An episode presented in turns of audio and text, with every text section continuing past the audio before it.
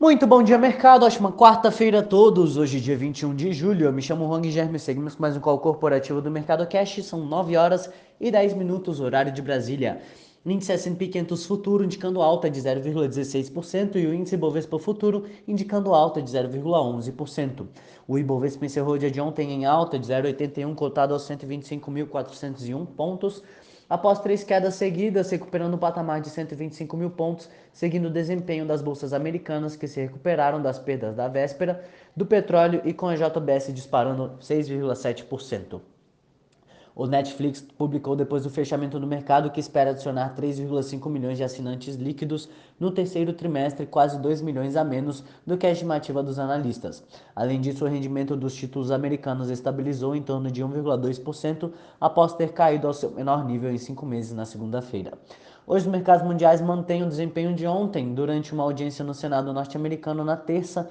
O principal especialista em doenças infecciosas dos Estados Unidos afirmou que a variante Delta é a responsável por mais de 80% dos novos casos de Covid no país, mas as vacinas contra o coronavírus autorizadas no país ainda são mais de 90% eficazes na prevenção de hospitalizações e mortes.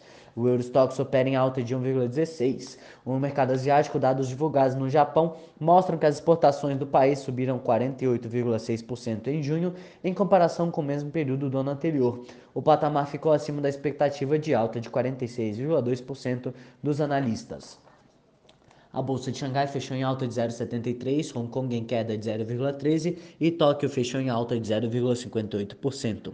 Aqui no Brasil, Bolsonaro reiterou que pretende vetar o novo fundo partidário de 5,7 bilhões de reais aprovado pelo Congresso na nova lei de diretrizes orçamentárias. O valor anterior era de 1,7 bilhão de reais. O presidente afirmou que se o Congresso Nacional quiser manter o valor, pode derrubar o seu veto.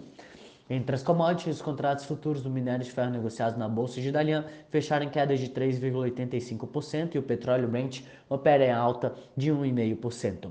No cenário corporativo, temos notícias da Desktop, em que na agenda de IPOs, a Desktop estreia suas ações hoje na B3. A companhia precificou sua ação a R$ 23,50 na oferta inicial de ações. O preço ficou perto do piso da faixa estimativa, que ia de R$ 23 a 28 reais, e captou assim 715 milhões de reais no IPO.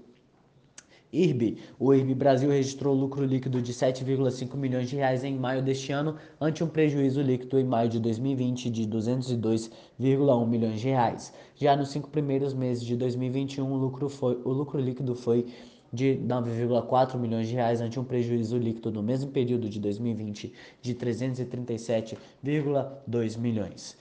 Multilaser. Já o IPO da empresa de produtos eletrônicos Multilaser saiu a 11,10 cada, perto do piso da faixa estimada dos coordenadores de 10,80 a 13 reais por ação, de acordo com informações registradas na CVM. A operação envolveu a venda de 198 milhões de ações, movimentando 2,2 bilhões de reais Deste total, cerca de 1,9 bilhão de reais correspondem à oferta base. Como a operação envolve apenas a venda de ações novas, os recursos devem ir para o caixa da companhia, que pretende usá-los para reforçar o caixa, pagar dívidas e fazer aquisições. Focus Energia. A Focus Energia informou na terça-feira, por meio de fato relevante, que fechou contrato com a Trina Solar para o fornecimento de módulos fotovoltaicos ao projeto Futura 1, empreendimento com 22 parques de energia solar que está sendo desenvolvido pela companhia. Petrobras. Na terça-feira, a Petrobras informou que recebeu o ofício do Ministério de Minas e Energia com indicações para a composição da chapa da União para cargos no Conselho de Administração da empresa, cuja eleição ocorrerá na próxima Assembleia Geral Extraordinária. Neoenergia. O lucro líquido da elétrica Neoenergia atingiu 1 bilhão de reais no segundo trimestre deste ano, salto de 137% em relação a igual período do ano passado, impulsionado pela recuperação do mercado após medidas mais rígidas para a contenção da Covid, informou a empresa na terça-feira. O EBITDA da companhia controlada pela espanhola Iberdrola avançou 108% no trimestre até junho para 2,3 bilhões de reais. Home. As indústrias Home lucraram 42,8 milhões no segundo trimestre de 2021, número que foi 106,4% maior do que os 20,7 milhões de reais registrados no trimestre anterior e 277% superior aos 11,3 milhões reportados no mesmo período do ano passado. Grupo Soma e Hering. O Grupo, Sona, Grupo Soma, dono das marcas Animal e Farm e que recentemente comprou a gigante de confecções Hering, levantou 888 milhões de reais com sua oferta subsequente de ações, com as ações vendidas a 19 e 20, representando um ágio de 18% em relação à data do anúncio da oferta.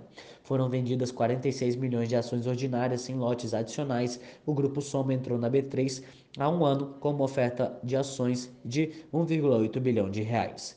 CIA. A CIA publicou um fato relevante ontem à noite informando uma decisão favorável do STF em relação ao reconhecimento de créditos tributários referentes à exclusão do ICMS da base de PIS e COFINS.